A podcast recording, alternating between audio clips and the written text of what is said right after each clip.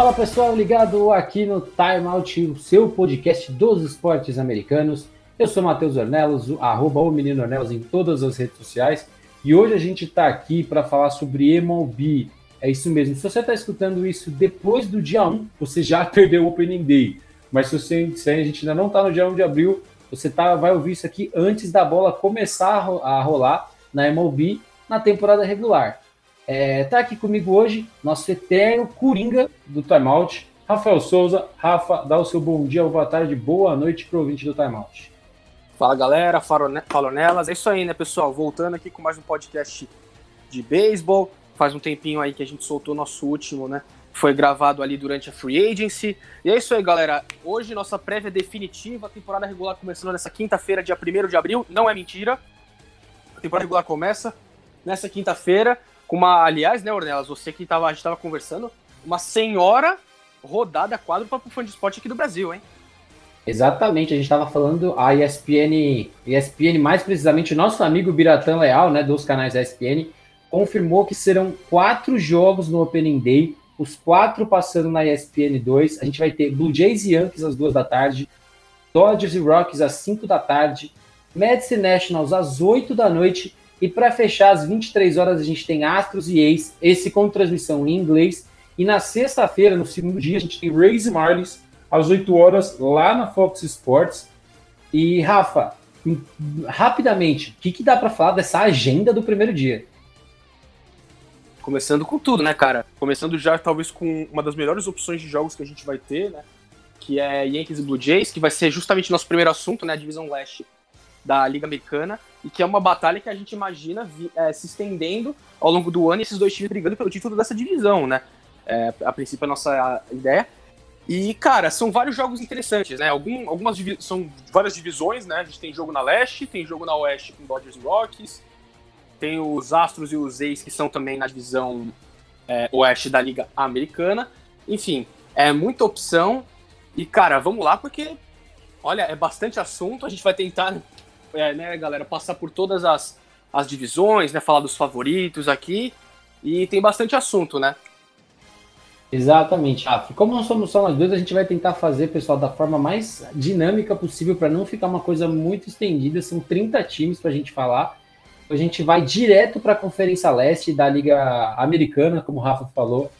Rafa, a, na divisão leste, a gente tem Baltimore Orioles, Boston Red Sox, New York Yankees, Tampa Bay Rays e Toronto, Toronto Blue Jays. Para a gente começar a leste, já tirar do caminho Baltimore e Boston, provavelmente fora da briga, e o Tampa Bay Rays, apesar de um lineup muito forte, perdeu muito poder nos seus arremessadores. Rapidamente, o que dá para falar dessas três equipes? Bom, vamos lá. É, Boston e Baltimore, cara, a gente nem se aprofunda muito, porque, cara, realmente são times que a gente não tá é, esperando que sejam realmente competitivos. Né? Boston Red Sox uma temporada muito decepcionante no ano passado. Baltimore Orioles, enfim, já vem de anos aí, tendo a pior campanha da liga, né? Sendo um dos piores times da liga, mesmo quando ainda tinha o Manny Machado, já tava nessa cena, né? Desde aquele, daquela fatídica eliminação contra o Toronto Blue Jays lá é, anos atrás. E o Tampa Bay Rays, cara, mantém em tese boa parte do seu lineup titular, só que, cara, não dá pra gente ignorar as perdas dos arremessadores, cara. Perdeu o Ace, o Blake Snell, né? Perdeu o Charlie Morton, que é, é, é veterano, mas é um cara que a gente viu na pós-temporada que ele é um cara que dá muita contribuição, tem experiência de título, enfim. Então, é, acho que dificilmente a gente vai conseguir ver, até porque, em tese, né, Ornelas, a gente volta pro formato normal de pós-temporada com apenas 10 times, né? Então acho que é muito difícil a gente ver. Tem uma chance? Tem, até porque dentro da, da Liga Americana tem talvez a divisão mais fraca do beisebol hoje, que é a divisão Oeste. Então, chance vai ter. A questão é que a gente olha nos elencos hoje de Yankees e Blue Jays, a gente vê times melhores, é, mais equilibrados pelo menos, apesar dos Blue Jays não serem um time que chama tanta atenção pela rotação titular, até pelas lesões, mas é, são times que parecem mais prontos ou mais promissores. Exatamente. Boston se propôs aí, a gente sabe, a, não a um modelo de tanque, tanque, né, mas há uma renovação. Baltimore também está tentando se reestruturar de algumas formas. A equipe dos Rays, para quem acompanha a beisebol há um tempo, é uma equipe que, assim como o Cleveland, produz muitos arremessadores, porém perdeu ali muito, muito corpo nessa, nessa posição. E a gente não tem nem muita certeza de quem são os arremessadores que vão assim começar a temporada.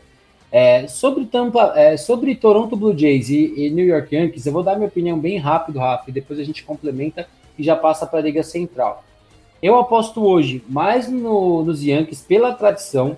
É, não sou o maior fã do mundo dessa rotação que eles montaram para essa temporada, até falei sobre isso quando eles começaram a fechar alguns contratos. Porém, é um, é um ataque que, quando decide entrar em jogo, é muito perigoso e tem, e tem ali toda uma tradição. E a gente sabe que o Blue Jays, apesar de ter trazido algumas peças novas, é um time que ainda tem muito jogador novo e talvez uma temporada tão longa eles não consigam produzir tanto assim. Então, o meu favorito dessa divisão hoje é o New York Yankees, mas com o Toronto Blue Jays ali roubando algumas vitórias da equipe.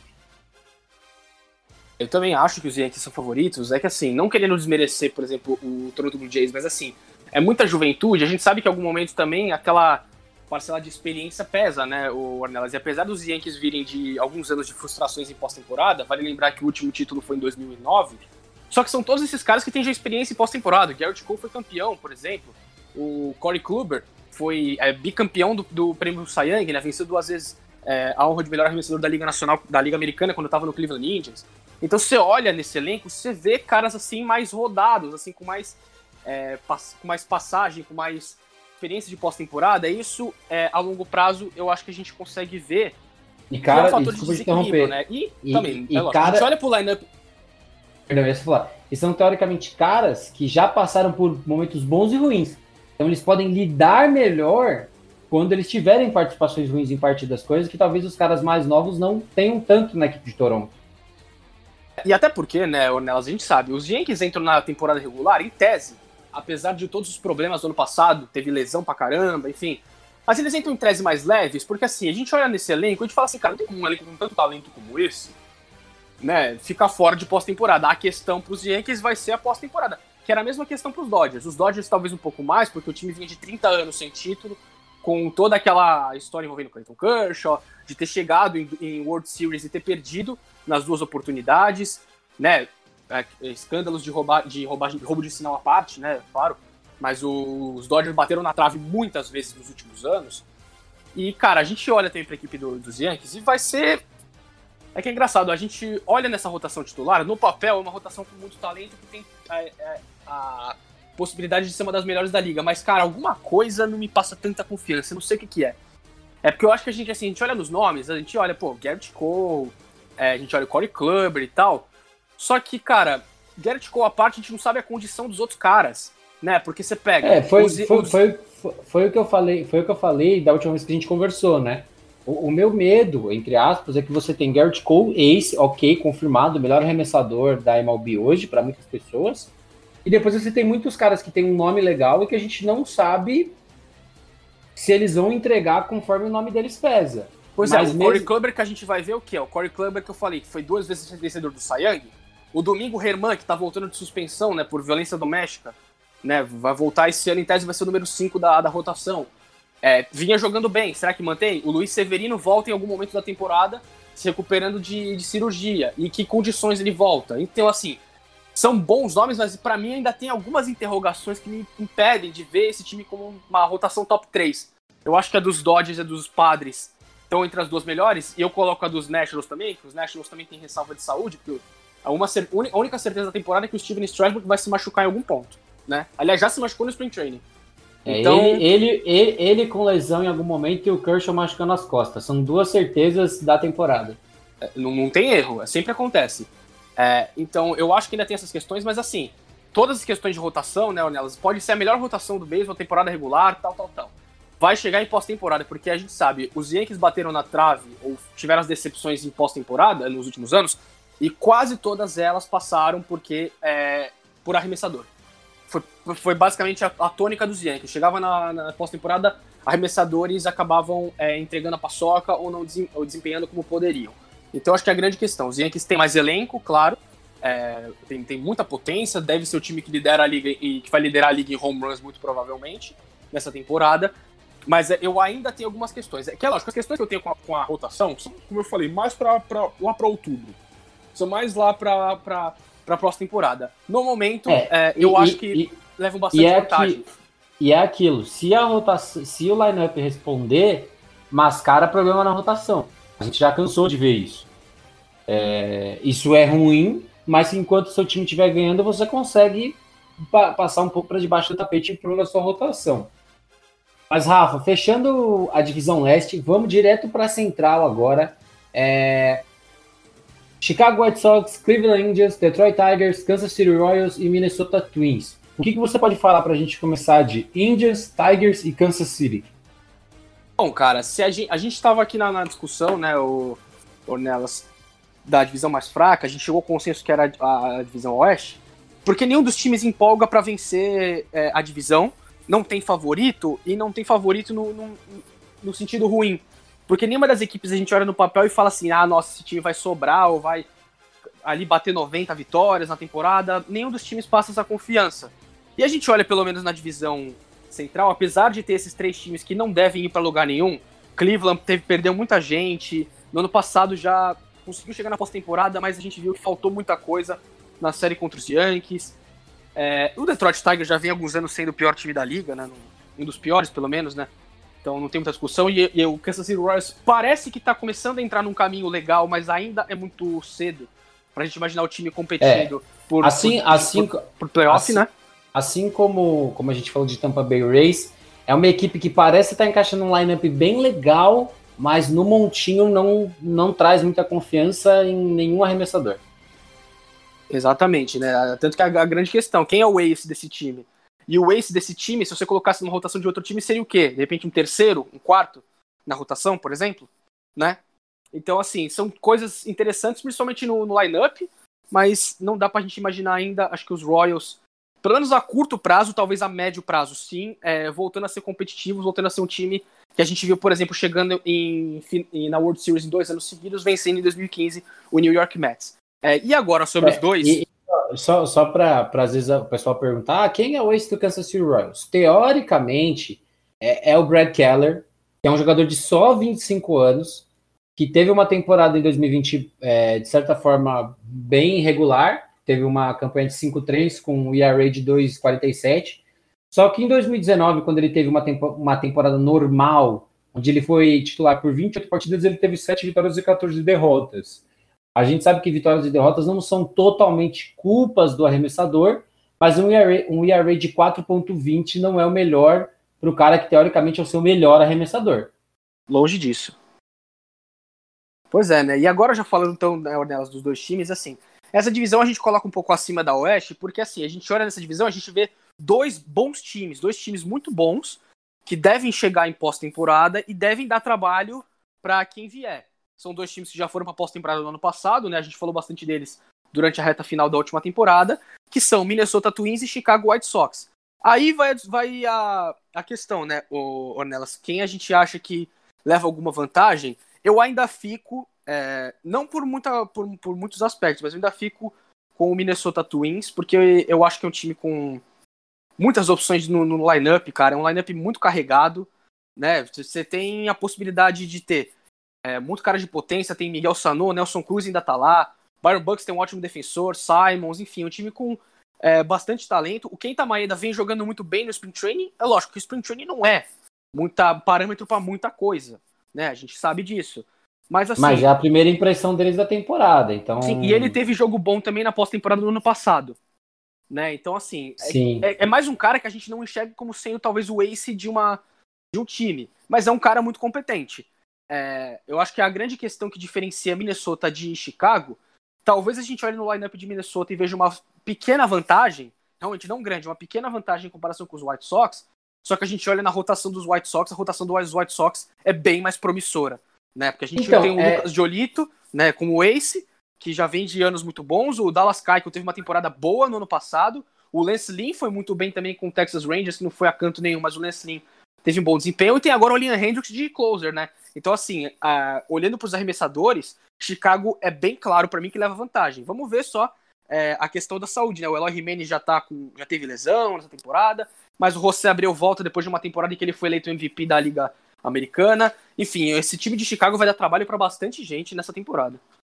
É, o, o que eu ia falar para você, que a gente até estava discutindo antes, né? O, que são duas equipes muito parelhas e aonde, aonde Minnesota é melhor que White Sox, teoricamente no lineup, é, White Sox é melhor que Minnesota arremessando. E para mim, são, são duas disputas bem parelhas, mas eu acho que a, a consistência do que o White Sox arremessa tem um pouco de vantagem sobre o que Minnesota rebate. Então eu vejo, eu vejo o White Sox como uma, a equipe favorita, mas não é uma situação tão, tão fora da caixinha algumas pessoas colocarem Minnesota como melhor. A minha opinião é, eu sou um cara que preza muito mais por você ter uma rotação forte do que um lineup forte. Eu acho que por muitos anos vendo jogos dos Indians, que é a equipe que eu torço, eu vi o que ter um corpo bom de arremessadores pode te produzir em vitórias. Ano passado eu falo, é, em todas as partidas em que o Indians cedeu menos do que três corridas, duas ou três corridas, a equipe só perdeu um jogo.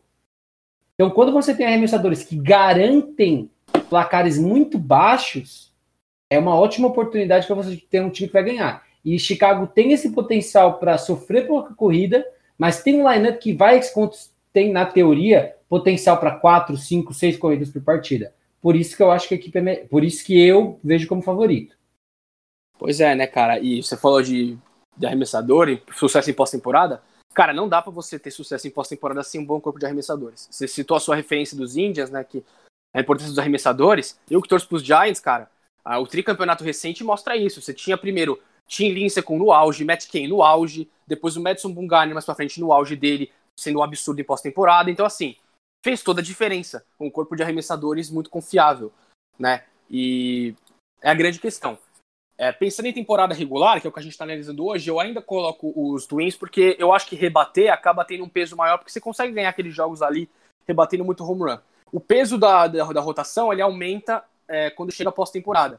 Só que para esse momento, a gente imagina quem é o favorito nessa divisão, eu ainda acho que pode ser o Minnesota Twins. E a grande questão que ajuda eles também, né, nelas, a divisão, como a gente já falou, não oferece muita resistência. Então, a gente imagina esses dois times nadando de braçada e, ó, não demorando tanto tempo, talvez já chegando aí numa metade de temporada, a gente já veja eles bem distantes já dos outros três times da divisão em termos de campanha. Bom, pessoal, então vocês já sabem, a gente tem aqui a nossa primeira diferença de favoritos. Então, acabando a temporada, vocês podem cobrar eu ou cobrar o Rafa, de quem tá certo lembrando, nessa... Só lembrando, pessoal, a gente, nós dois cravamos os Yankees como favoritos na divisão leste, tá? E é. agora nessa divisão a gente é, eu, eu fico com os Twins e Ornelas com os White Sox. Bom, passando agora então para da divisão central para oeste, falando em favorito, eu vou cravar meu favorito antes de a gente começar a falar. Oakland A's, porque os outros times são muito fracos. É, Mariners e Rangers, eu sinto muito para a galera que torce para essas duas equipes no Twitter. Tem algumas páginas brasileiras que falam sobre eles, são muito legais, eles têm uma interação muito boa. Mas as duas equipes não devem oferecer muita resistência durante a temporada. Se você pensar que eles ainda vão ter que encarar uma divisão oeste da Liga Nacional com Padres e Dodgers. É muito difícil você imaginar esses dois times brigando por alguma coisa.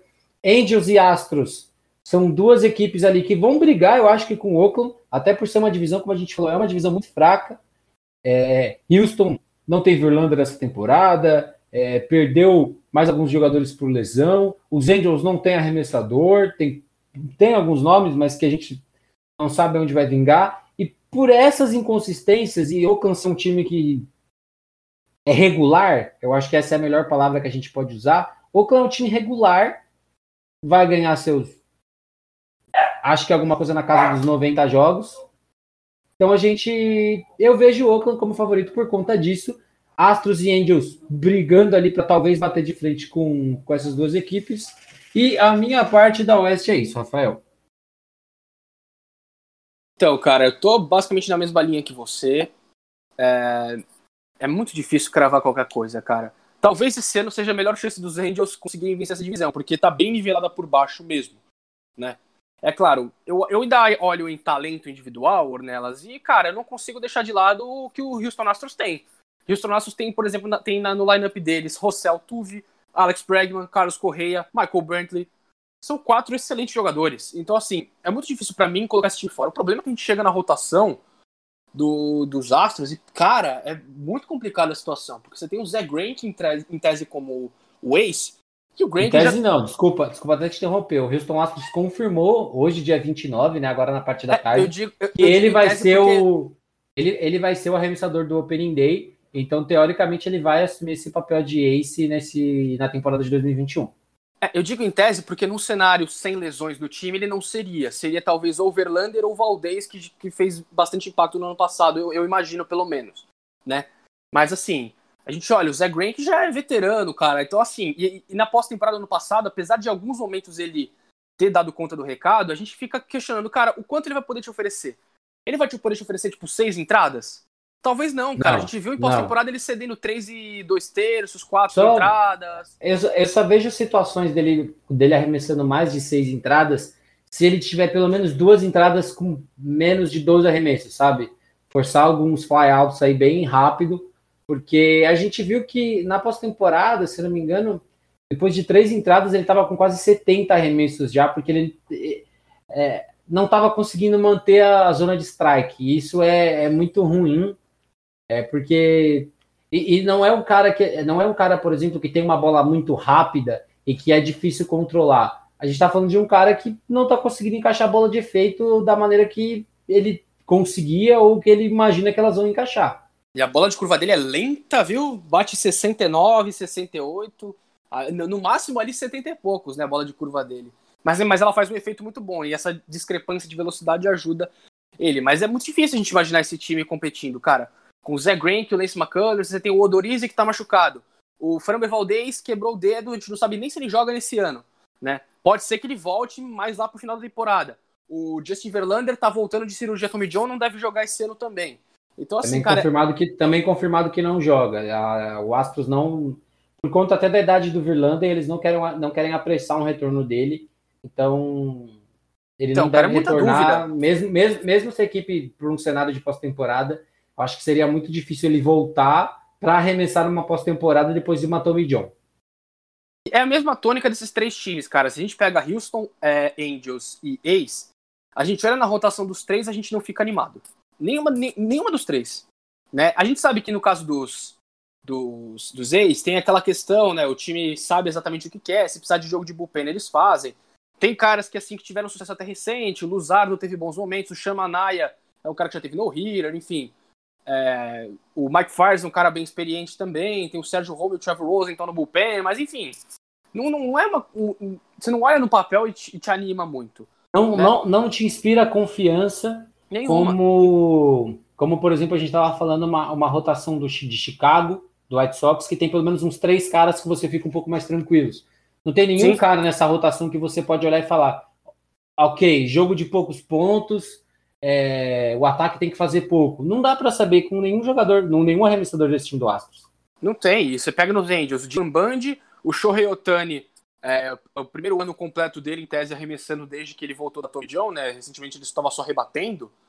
É, Mas, e cara, Otani que e, e, você falou do Spring Training, Otani que tá fazendo um trabalho no bastão nessa pré-temporada. Quase 60% de aproveitamento no bastão, cara, é surreal. E eu não lembro contra, eu não lembro contra que time foi, mas que ele teve dois at-bats e dois home runs. É, eu acho que está chegando o momento que o Otani vai ter que decidir se ele vai ser um arremessador ou um rebatedor. E olha, eu estou sentindo cada vez mais que ele vai pender para ser rebatedor, porque ele não impressiona tanto assim arremessando. Acho que essa temporada talvez seja uma chance para ele virar um pouco essa chave, na minha opinião. Mas se essa temporada e talvez uma temporada que vem ele não não ter uma consistência arremessando, talvez ele faça a transição de vez para ser um cara que vai ser um DH da vida e vai parar de arremessar. Eu só não vejo ele fazendo isso ainda, nelas, porque a gente viu pouco dele é, arremessando. As lesões complicaram muito a gente ver esse aspecto do Otani. Então, se de repente ele joga essa temporada e manda muito bem arremessando, é uma coisa que já muda o planejamento. Eu acho que essa temporada pode ser a definitiva, assim, para ele é, tentar mostrar realmente que ele pode fazer as duas coisas.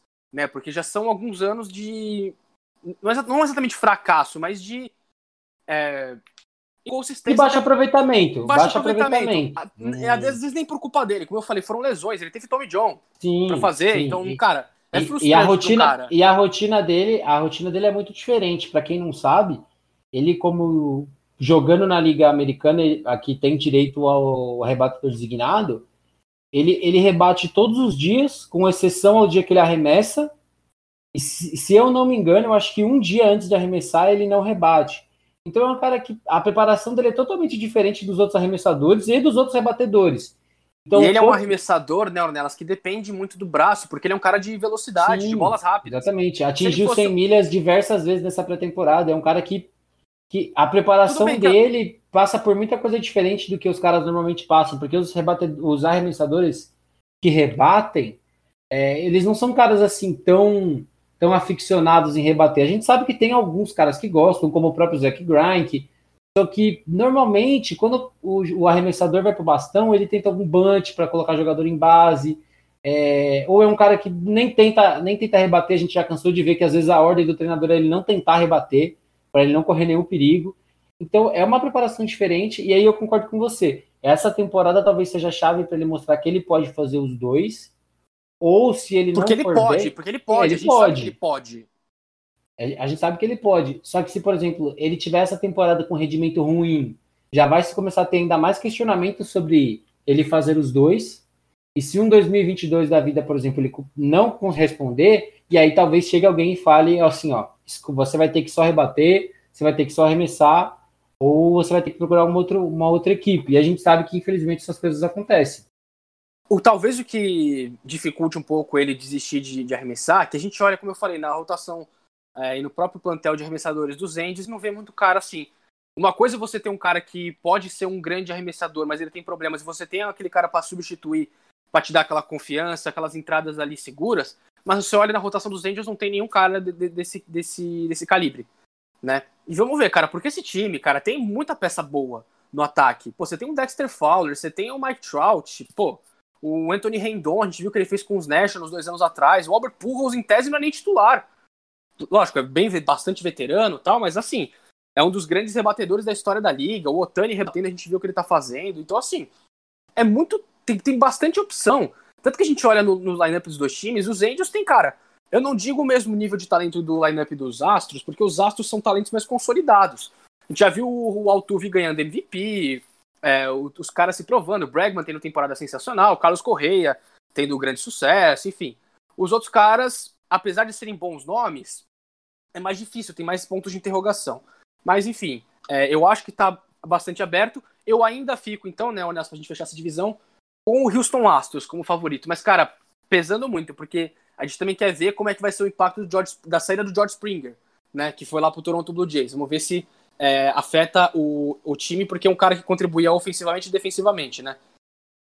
Total. Bom, passando a régua na divisão na Conferência Americana e na divisão Oeste, Anotem isso também. Rafa apostando em Astros, eu apostando em Oakland.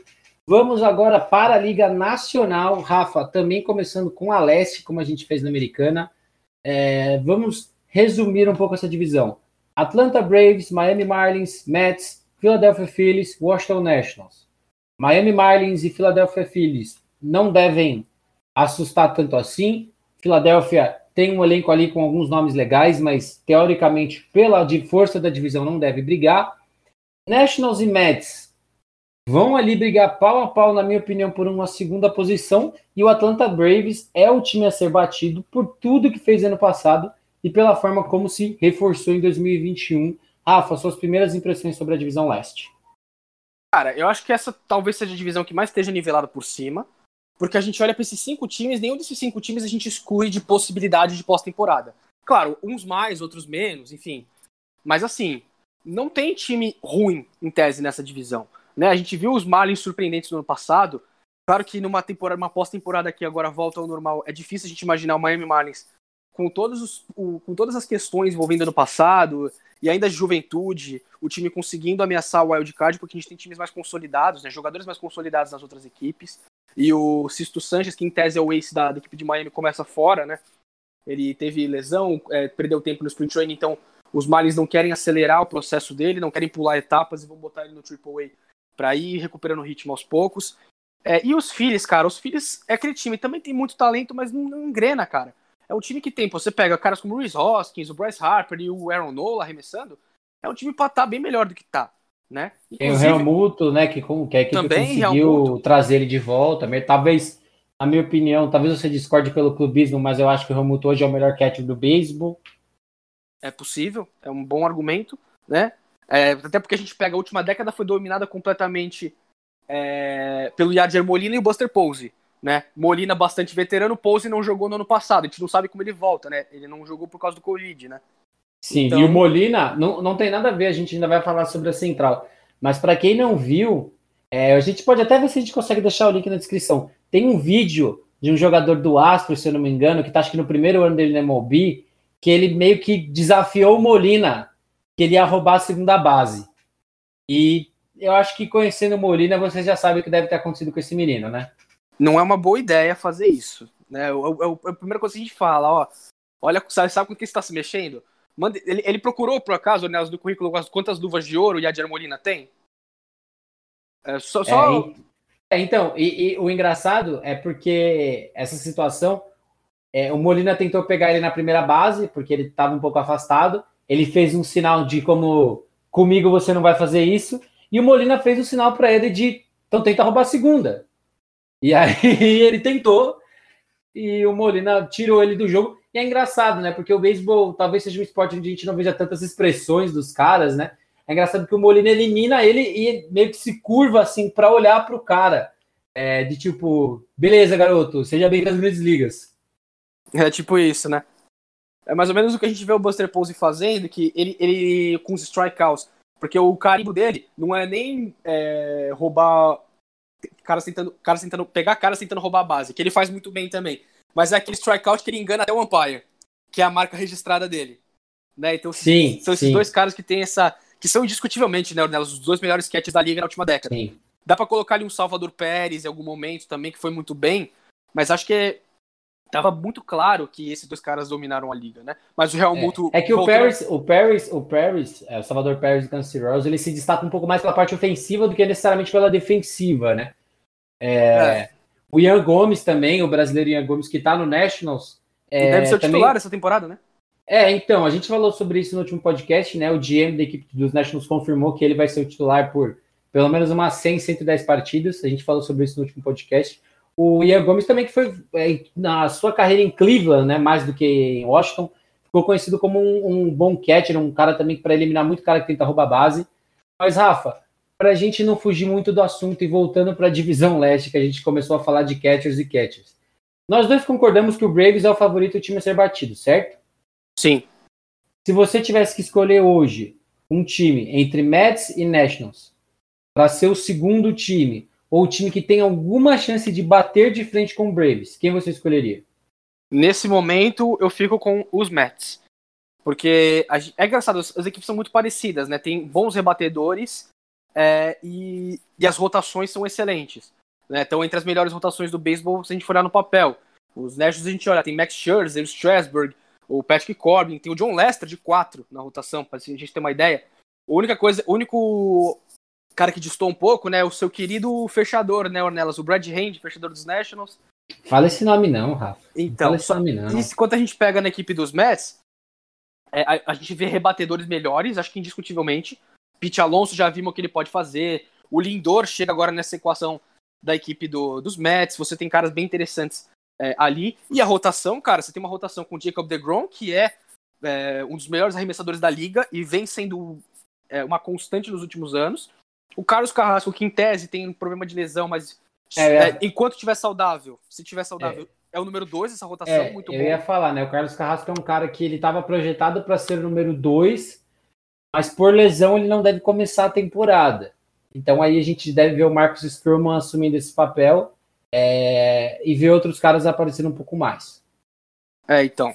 Mas a gente olha com essa rotação inteira, vamos lembrar também, né, Ornelas, que em algum momento também o Noah Syndergaard volta, né? Também tem essa questão. É, também volta de cirurgia, é uma questão parecida com a do Severino, deve voltar lá pelo meio da temporada. Em teoria, né, pessoal? Isso é tudo variável. Recuperação física é, não é uma matéria exata, né? O cara e pode... tudo e pode tudo depende... lenta, pode estar indo rápida. Exatamente. E tudo, na minha opinião, vai depender muito de como o Mets estiver. Se o Mets estiver numa briga direta por playoffs ou pela divisão, eles talvez façam. Tem que acelerar um... o processo? É. Agora, se a equipe vê que ó, não vai dar para ganhar divisão, vai ser alguma coisa mais pro card, aí eu acho que o time não acelera o processo para evitar qualquer lesão, porque ele é um cara que é muito. É, para o futuro da equipe é muito mais importante. Pois é, e a gente olha também agora na rotação dos Braves, né, cara? Os Braves com peças interessantes agora. Eu gostei bastante da aquisição do Charlie Morton. Acho que em pós-temporada ele pode agregar bastante. É um cara veterano, um cara que vem de boas atuações. Quando os Astros foram campeões, ele jogou muito bem. É, no ano passado, os Rays chegaram na final da na, na, World Series e tem muito dedo dele porque ele foi bastante consistente. É, até em alguns momentos em que é, algumas peças dessa rotação começaram a jogar um pouco mal, como o Tyler Glasnow, por exemplo. Mas assim, uma combinação legal, porque você tem aquela molecada que a gente falou no ano passado, né? Max Fried, o Ian Anderson, o Soroka volta também, né? O Max Soroka. É, então, tá, tá, tá, machucado também, mas em tese, em algum momento ele volta. E a gente é, tem o Will Smith de closer na, na equipe, é um cara muito confiável também, fez uma ótima. É, foi muito bem ano passado e com os Giants no anterior foi excelente. E, cara, olha essa. Você olha esse lineup, cara. Um lineup que você tem o Travis Darno, você tem Fred Freeman, que vindo de temporadas aí jogando em nível de MVP. É, uma, o, o, time conseguiu trazer de volta o Marcel Ozuna, tem o Ronald Acunha Jr. Então, cara, é muita gente né, nesse time. E, então, se a, olha... gente, se a gente fosse listar, listar hoje os três melhores times da Liga Nacional, eu Dodgers, falaria, Padres e Braves. Eu colocaria, os, eu colocaria os Braves na frente dos Padres ainda. Ah, sim. Os, os, São é... essas três equipes, se eu tivesse colocado. O número um, Dodgers, eu, eu, segundo, Braves e terceiro. Né, mas... Sim, essas três equipes. É, Rafa, mais alguma coisa para fechar? E até, e, até leste? e até, sem muita discussão, né, Ornella? Sim, apesar sim. a gente, vai, a gente vai falar já já dos Cardinals, mas assim, não é um, uma, um up tão grande que a equipe deve dar que a gente imagina que vai competir. Talvez eu consiga ver até os Mets, em, em termos de campanha geral, se aproximando mais. Lógico, vai estar tá bem. Acho que vai ter uma campanha bem parecida com a dos Cardinals. Talvez os Cardinals melhor, porque sim, sim. eles vão. Os Mets estão numa divisão mais difícil. É, eu ia falar, o Cardinals, o Cardinals tem uma, uma sequência mais fraca na teoria, porque pega uma, uma divisão central é, com menos talento e pega também. E os Mets a, estão na mais difícil da liga. É, e pega a americana na central, né? Não é uma ordem de, de a central da nacional pegar a central americana, mas acabou calha, é, calhando, vamos dizer assim, em 2020 e 2021 isso acontecer. Falando em central, Rafa, acho que a gente já passou a régua na leste. Vamos para a divisão central só, da Liga. Só confirmando então, né, Ornella, se ficou alguma dúvida, nosso favorito nessa divisão, Atlanta, Atlanta Braves. Braves. Atlanta Braves. É, passando para a divisão central agora, Rafa, nós temos Chicago Cubs, Milwaukee Brewers, Pittsburgh Pirates, St. Louis Cardinals e Cincinnati Reds. Antes da gente começar a falar, um, uma coisa bem rapidinha, a equipe do Cincinnati Reds está com o brasileiro Bo Takahashi, que ficou os primeiros seis anos da, da carreira dele com a equipe de Arizona, é, foi, é, foi dispensado, vamos dizer assim, contratado por Cincinnati, não deve começar na, na equipe principal, é, deve ser encaminhado para a equipe de Triple A, é, deixa eu, eu não lembro o nome de cabeça agora, mas é alguma coisa Bet, se eu não me engano. É, mas teve ali uma passagem bem curta pela Spring Training, mas passou sem ser decorridas, deixou uma boa impressão para os jornalistas americanos, principalmente, e a gente espera que em algum momento de 2021 o Bo esteja arremessando com a equipe de Cincinnati. Mas, Rafa, para começar, você já tinha falado sobre Cardinals, então acredito que nós dois estejamos de acordo que os Cardinals são os favoritos. Pirates e Brewers, na minha opinião, são as duas equipes mais fracas dessa divisão. Os Reds contam com uma rotação muito forte, mas a gente tem que ver o quanto esse lineup vai responder. E os Cubs, que não se mexeram tanto assim, mas tem uma equipe veterana, jogadores sólidos. Trouxeram Jake Arrieta de volta, da Arrieta que esteve presente com a equipe durante a campanha de 2006 da World Series. E Rafa, o que você pode falar da divisão central? Vamos lá, cara. É, eu ainda acho que o Milwaukee Brewers, né? Você falou dos Brewers, você não espera muita coisa. Eu ainda consigo ver o time brigando, porque, cara, é basicamente é, o mesmo núcleo, em tese, os principais jogadores. A gente viu o time conseguindo fazer arrancadas em pós-temporada. Christian Elliott tá lá ainda, Lorenzo Kane tá lá. Enfim, o time trouxe o Conte Wong, que eu acho que é uma boa, né? Vinha de temporadas é, legais lá nos Cardinals, enfim. A questão é que a gente olha pra rotação, não tem muita coisa, né? A rotação do Milwaukee Brewers, cara, é bem complicado. O melhor arremessador do time disparado, acho que não tem dúvida, né, Nelas, é o Josh Hader, que é o closer. Né? Sim, é, e, e, passa muito. É, é, é, uma, é um cenário muito parecido com, com o que a gente estava falando sobre, sobre os Angels.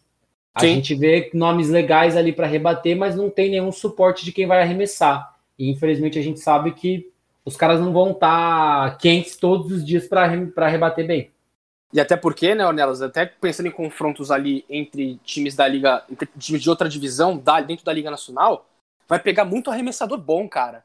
Cara vai pegar uma rotação, vai pegar, vai enfrentar a rotação dos Mets, rotação dos, do, de Washington, rotação dos Padres, dos Dodgers. Enfim, é muita gente para você rebater, então é, é, vai ser difícil a gente imaginar. Mas assim, a gente já viu esses caras mantendo alto nível. O Christian Elliott a gente já viu bater quase 50 home runs em temporada. É, a questão é que nos últimos anos teve problema de, de, de lesão, enfim. São algumas coisas pra gente ficar de olho. É, o Chicago Cubs, é, eu acho que deve ser o segundo dessa divisão, né?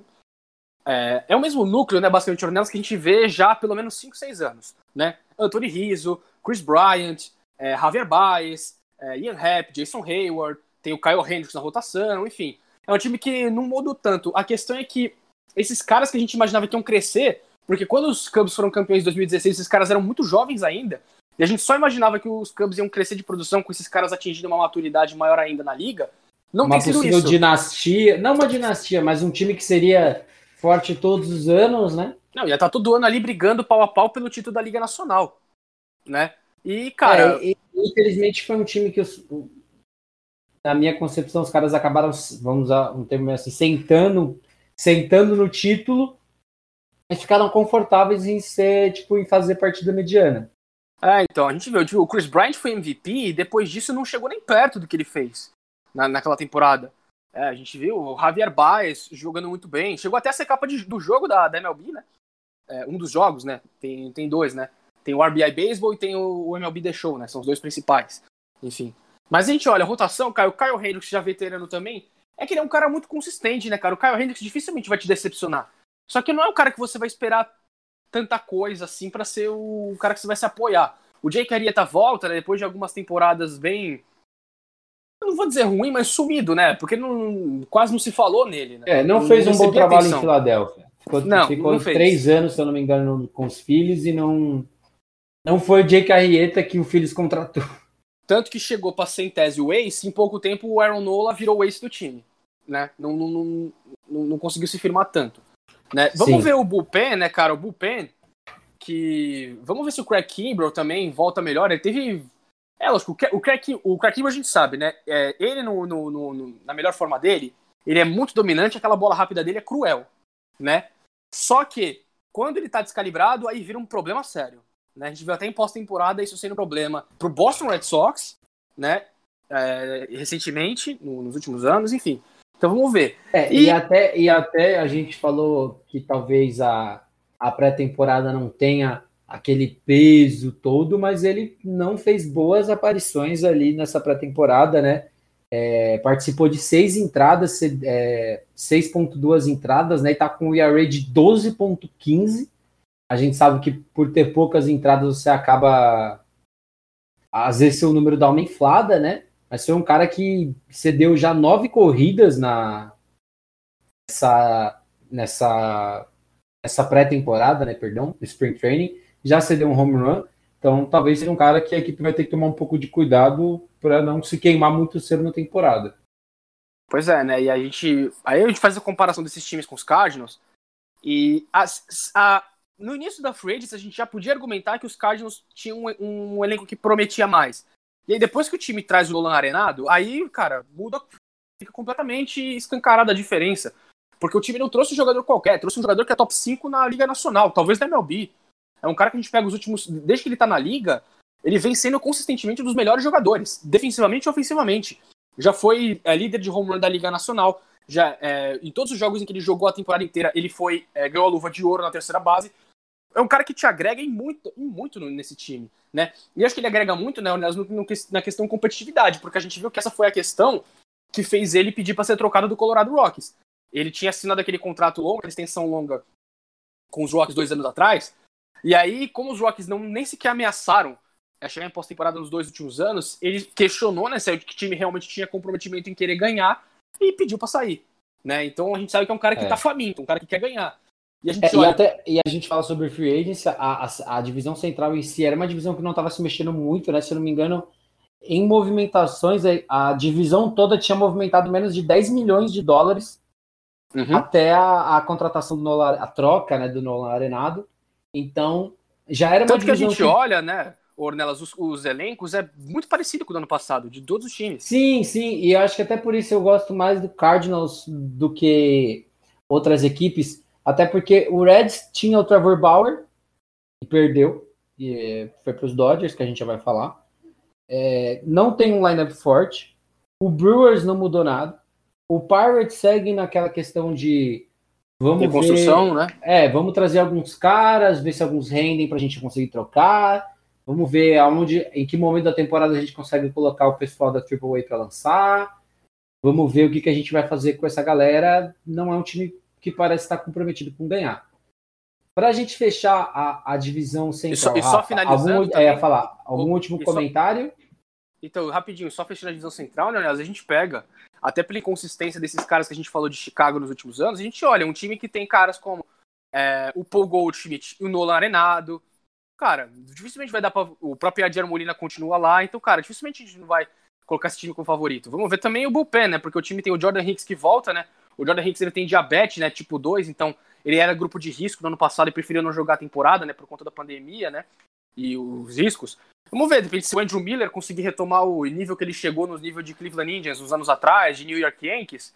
Enfim, pode ser uma combinação interessante também no bullpen do, do, do do St. Louis Cardinals. Mas, assim, é o time que tá bem fácil de identificar como favorito nessa, nessa divisão, com certeza. E, para mim, já cravando, é o favorito ao título dessa divisão. De acordo, St. Louis Cardinals.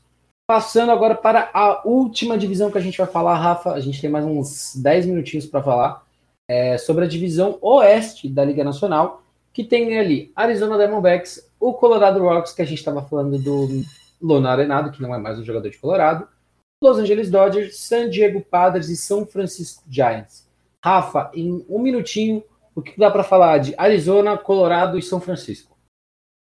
Cara, Arizona, acho que não deve ser basicamente a mesma coisa que a gente viu no ano passado, um time que não tinha nenhuma perspectiva, né? Mesmo com a chegada do Bungarner, o Bungarner se machucou e o pouco que jogou não jogou bem, né? Tanto que ele só foi ter a primeira vitória dele da temporada no último jogo da temporada regular, né? Pro, pro Arizona, então eu não consigo ver a equipe de Arizona melhorando e a ponto de brigar pro playoff. Colorado Rockies é, era um time que a gente sempre imaginava vindo brigando, brigando, mas agora perde no arenado, então, cara, dificilmente a gente imagina esse time vencendo. Não, não, não seria nem, talvez, né, Ornelas, é, é, a gente imaginar que, por exemplo, o time se iniciar a temporada muito mal, de repente troque caras como o Trevor Story e o Charlie Blackmon, por exemplo. Né? Que é, é um cenário. É um, é um cenário totalmente possível, na minha opinião. Porque esses caras vão ter mercado. Exatamente, são caras muito fortes, que ali, por exemplo, como a gente está falando, se um Mets da vida vê, fala assim, ó, dá para brigar, mas a gente precisa de mais um, dois caras aqui. Colorado pode ser uma equipe que essas equipes vão olhar e falar assim, ó, a gente manda três, quatro caras prospecto aqui, mais um tantinho de dinheiro, manda ele para cá. Exato, e aí os Giants, os Giants são em tese a terceira força no papel dessa divisão, só que é difícil de imaginar os Giants indo muito longe. Acho que é uma equipe que pode até manter suas perspectivas de fazer uma campanha ok, né? É, você olha, o, a grande novidade para o time é a volta do Buster Posey, não jogou no ano passado e é o grande líder, é a grande referência da equipe. É o cara que já é ídolo da franquia, né? Por tudo que ele fez no tricampeonato.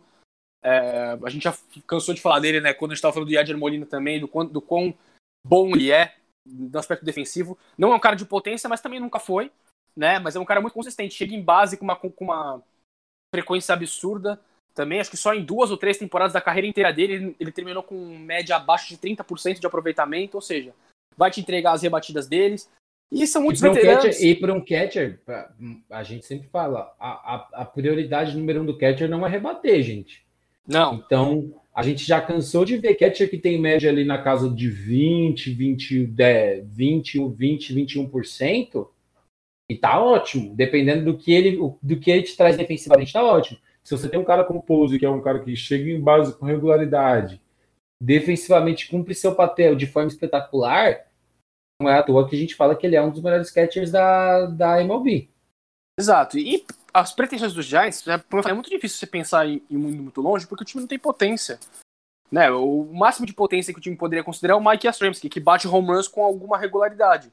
Né? Mas de resto. É, o que, é, eu ia falar, o que eu acho que dá para falar é Arizona e Colorado, claramente são times que devem ter uma temporada baixa, abaixo, São Francisco tem potencial para ter uma, um, a gente fala, uma campanha de 50%. Dá para ganhar, dá para ganhar uns 80 jogos com esse time. Entendeu? Eu acho que não vai brigar com Padres e Dodgers, não vai, não e deve. É um, time bem, é um time bem rodado também, né? A gente pega nesse elenco. Cara, o James que apesar de ser um cara ainda novo nas grandes ligas, né? Ele tá só acho que na terceira ou quarta temporada dele nas grandes ligas, mas é um cara que já tem 30 anos. Então, assim, passou muito tempo. O Maurício do Bom talvez seja no papel o cara mais jovem que a gente olha nesse time aí, podendo evoluir. Né? O Donovan Solano foi muito bem na temporada passada, o Vilmer Flores também, assim, são caras interessantes, mas nada que a gente vai tipo, considerar muito. E na rotação, cara, tudo bem, você tem o Kelvin Gaussman pode te entregar um bom trabalho, o Johnny Cueto se ficar saudável também, o Logan Webb tá fazendo um bom sprint training, mas assim, não é nada que você consiga ver muito longe, até porque é inevitável é, a comparação com Dodgers e com Dodgers e Padres. É, por isso que eu falo, não é, não é um elenco ruim. Se tivesse, se jogasse, por exemplo, esse elenco se jogasse na Oeste, Americana, falar, se jogasse, por exemplo, numa Oeste da Liga Americana, a gente poderia estar falando dessa equipe como, ó, se tudo der certo, pode ganhar. Mas, bom, agora, como você já mesmo falou, não dá para comparar com Dodgers e Padres. É, o que a gente já falou muito no último podcast sobre como essas equipes se movimentaram para continuar sendo grandes potências. É, a gente, eu acho que até que a gente nem precisa se estender tanto. O Dodgers está fazendo seu papel na, na pré-temporada. Trevor Bauer está sendo o que a, a, galera queria, tá sendo um cara midiático, tá fazendo suas brincadeiras durante o spring training, mas está jogando bem. Os padres também. Os padres tiveram um sustinho com relação ao Tatis Júnior, né, Rafa? É, então, ele sofreu uma lesão até estranha, né, no, no ombro, durante o jogo do spring training. É até curioso porque a gente via o, o lance, né, foi num lançamento para a primeira base, né, e é engraçado porque não parecia ter acontecido muita coisa, né, ele fez o arremesso, depois é, andou, foi andando até o montinho, o pessoal se reuniu e ele saiu do jogo. Mas enfim, a princípio tinha parecido, né, que era algo assim mais preventivo, né, dos padres, porque acabaram de dar uma extensão contratual dele enorme e o time tá maior confiando da, nele. A maior da história da MLB, diga-se de passagem. Exato, e confia nele porque ele vai ser uma das peças chaves do lineup, né, ali na, jogando, provavelmente vai ser o número 2, né, da, da do lineup dos padres. E a gente viu o que ele fez. Ele tem só dois anos de MLB, mas foram dois anos, olha, que para deixar todo mundo empolgado, né? Então vale a gente ficar de, de olho nisso. E, e, a grande novidade, né, Ornelas, os padres foram um time que foi cirúrgico, né? Porque estava bem claro qual era a, de, a deficiência do time, né? Era claramente rotação. O time precisava de mais ajuda. Tinha até é, muitas opções em bullpen para fazer um jogo de bullpen. A gente viu até fazendo isso nos playoffs da temporada passada. Mas quando chegava, você precisava daquele cara ali para te dar aquelas 5, 6 entradas boas em pós-temporada, não tinha. Né? E aí o time foi lá, trouxe o Will Darvish, trouxe o Blake Snell. Foi cirúrgico no que precisava, né? E acho que tem peças interessantes também vindo no, no, no bullpen. Né? Você pode olhar pro bullpen e ter um cara como o Mark Melanson fechando o jogo. Melanson foi muito bem a carreira inteira dele, menos nos Giants que deixou a desejar, né? Que teve, inclusive foi a primeira vez que ele teve problema de lesão na vida. Ele nunca tinha tido problema de lesão. Nos Giants foi, foi lesão a rodo, mas veio de temporadas boas com o Atlanta Braves, né? Então acho que é uma boa aquisição também. E é um time muito equilibrado, né? Não sei se a galera tá ouvindo, pessoal, se vocês estiverem ouvindo, ele tá dando cada trovão aqui pra de casa. Cara, que, pelo amor de Deus. E, Bom, Rafa, então. Enfim, é... só fechando então a divisão, então, né, Ornelas? Os Dodgers, cara. Dodgers favorito, eu ia só confirmar com você. cara, é, são favoritos. Você olha, os Dodgers têm pelo menos três caras que seriam ex em boa parte dos times da liga. Clayton Kershaw e mais três ser... caras que se... e mais três caras que seriam número dois ou três em qualquer time da liga. Facilmente, né? Então Clayton Kershaw vai abrir, né? Deve ser o ace. Você tem o Trevor Bauer, atual Cy da Liga Nacional número 2, o Walker Buehler número 3. E aí você pode adicionar isso, David Price, que é até uma questão, né, Ornelas? Vamos ver como ele vai ser aproveitado. Pode ser que em algum momento ele até acabe indo pro bullpen. A gente já viu o David Price fazendo esse papel é. anos atrás. O e ele já até, é um cara e ele, que ajudou E ele até mesmo falou, né? Ele falou que conversou com os treinadores dos Dodgers e que se ele tivesse que cumprir esse papel, ele não teria problema nenhum com isso. Até porque ele entende, o Price já é um cara veterano, tem um contrato gordo também, que a gente sabe. Então ele vai receber arremessando uma entrada, arremessando sete. Então ele não, não ele não precisa sair falando que não que os Dodgers não estão dando espaço para ele e tudo mais. Eu acho que ele entende muito que essa equipe se montou para ganhar e que ele vai ter que cumprir esse papel. É, e, os, e, a, e, e assim, falando, falando dos arremessadores, né? Vamos ver se o Kelly Jensen consegue ficar mais consistente, né? A gente já viu ele sendo um dos grandes fechadores da liga, só que em pós-temporada, às vezes, ele dá umas vaciladas, né? Vamos ver se ele consegue é, é, também ser consistente, né? A gente sabe que é um cara que confia muito no cutter dele, né? Basicamente tudo que ele lança é cutter, com algumas poucas variações, né? Vamos ver se ele consegue trabalhar melhor nesse sentido. É que se olha no lineup, cara, é muito difícil, porque o, o, olha como os Dodgers abrem o jogo contra um time. Mookie Betts, Corey Seager, é, Justin Turner, Will, é, Max Muncy e Cody Bellinger. Só isso. É, é, é, é os primeiros cinco caras que você tem que enfrentar quando vai jogar contra os Dodgers. É só isso. Né? Então, cara, é muito difícil. É muito difícil. Os Dodgers vão ser os favoritaços a repetir o título da, da MLB, vão ser os favoritos a chegar na World Series e vencer de novo.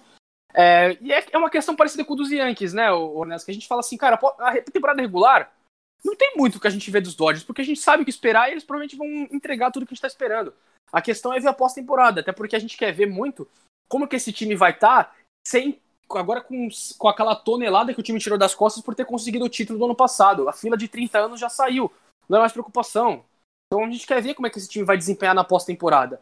E, cara, ó, sinceramente, a gente sabe que peça é, a MLB é muito, vai muito além de você ter apenas grandes jogadores e colocar todos eles num, num time, né? Senão os Yankees já teriam ganhado um título mais cedo, ou os Dodgers teriam vencido antes até do que venceram. Mas, cara, é muito difícil, cara. A única coisa que pode atrapalhar os Dodgers, na minha opinião, é lesão. É lesão. Aconteceu é, uma coisa. Porque eu acho que Tipo, Até, tipo que aconteceu com os Yankees no ano passado. Que a gente viu sim. os caras perdendo muito tempo por, por, em várias ocasiões. E caras importantes. Né? Mas fora isso, cara, não, não, não dá. Bom, sai de baixo. É, Rafa, então nós dois concordamos, Dodgers favoritos. É, e galera, a gente Recapitulando vai então, pra, pra galera, Ornelas, vamos lá? Vamos, vamos, vamos recapitular. Liga, a divisão leste da Liga Americana, nós Yankees. dois estamos com Yankees. Na central, Rafa com Minnesota Twins, eu com Chicago White Sox. Na oeste, Rafa com Houston, né? Isso. Rafa com Houston Astros, eu com Oakland Mas com bastante pé atrás, né? Mas tudo bem que você tá com o pé atrás com, com a com os ex também, que essa divisão não tá com Um pouco, um pouco. Partindo para a Liga Nacional, na leste, nós dois estamos em, de, de acordo com o Atlanta Braves. Na central, nós dois estamos de acordo com o St. Louis Cardinals e na oeste nós dois estamos de acordo com o Los Angeles Dodgers. Rafa, a gente vai fechando por aqui já. A gente conseguiu fazer mais ou menos o que a gente estava querendo, não deixar um podcast tão esticado para vocês.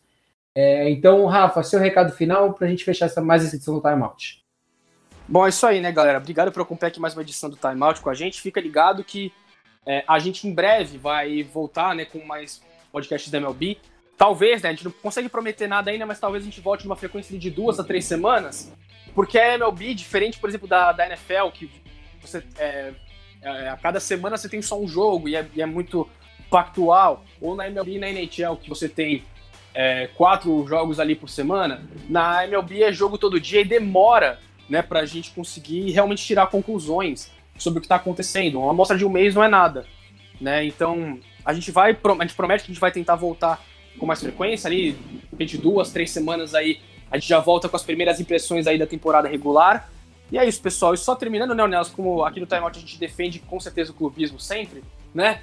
Vamos ver, né? Eu não tô muito ansioso para a temporada dos Giants, mas pelo menos eu digo que eu tô um pouco mais otimista do que eu tava anos atrás. Anos atrás eu tava com perspectiva dos Giants estarem brigando pela primeira colocação do, do draft, que é uma forma bonita de dizer que a gente espera que seja o pior time da liga, né? A gente fala isso. Então, é, tô um pouco mais empolgado de fazer uma campanha mediana. Enfim, e é isso aí, galera. Obrigado e até a próxima. E fica ligado, só lembrando, é, toda semana tem podcast novo da NHL e da NBA. É, a gente volta também. Aliás, eu e o Ornelas estaremos também, né, pessoal? A gente não sabe exatamente o dia ainda, em breve, com vocês para falar da NFL, porque a gente teve troca bombástica na semana passada, troca até difícil de entender. O Ornelas vai explicar pra gente. E se vocês estiverem escutando, cara, os, os, trovões aqui perto de casa estão aumentando cada Vamos vez mais. fechando esse episódio com meio de raios e trovões. Exatamente, a tempestade. E é isso aí, pessoal. Valeu, Ornelas, e até a próxima, galera. Bom, pessoal, fechando mais uma edição aqui do podcast do Time Out. Se você não segue o Time Out nas redes sociais, você pode seguir a gente no Facebook, no Twitter, no Instagram na, no, na rede preferida de podcast que você gosta de escutar, pode, é, pode ser Spotify, Anchor, Google Podcast, Google Podcasts. A gente está em todo lugar falando de tudo que é esportes americanos. Bom, entre raios e trovões, eu, Matheus Ornelas, também vou ficando por aqui. Agradeço você por ter escutado a gente até o final. Fique em casa, não se esqueçam disso. Ouçam o nosso podcast em casa. Não saia de casa por enquanto, ainda estamos no meio de uma pandemia, ok? Muito obrigado, pessoal, e até a próxima!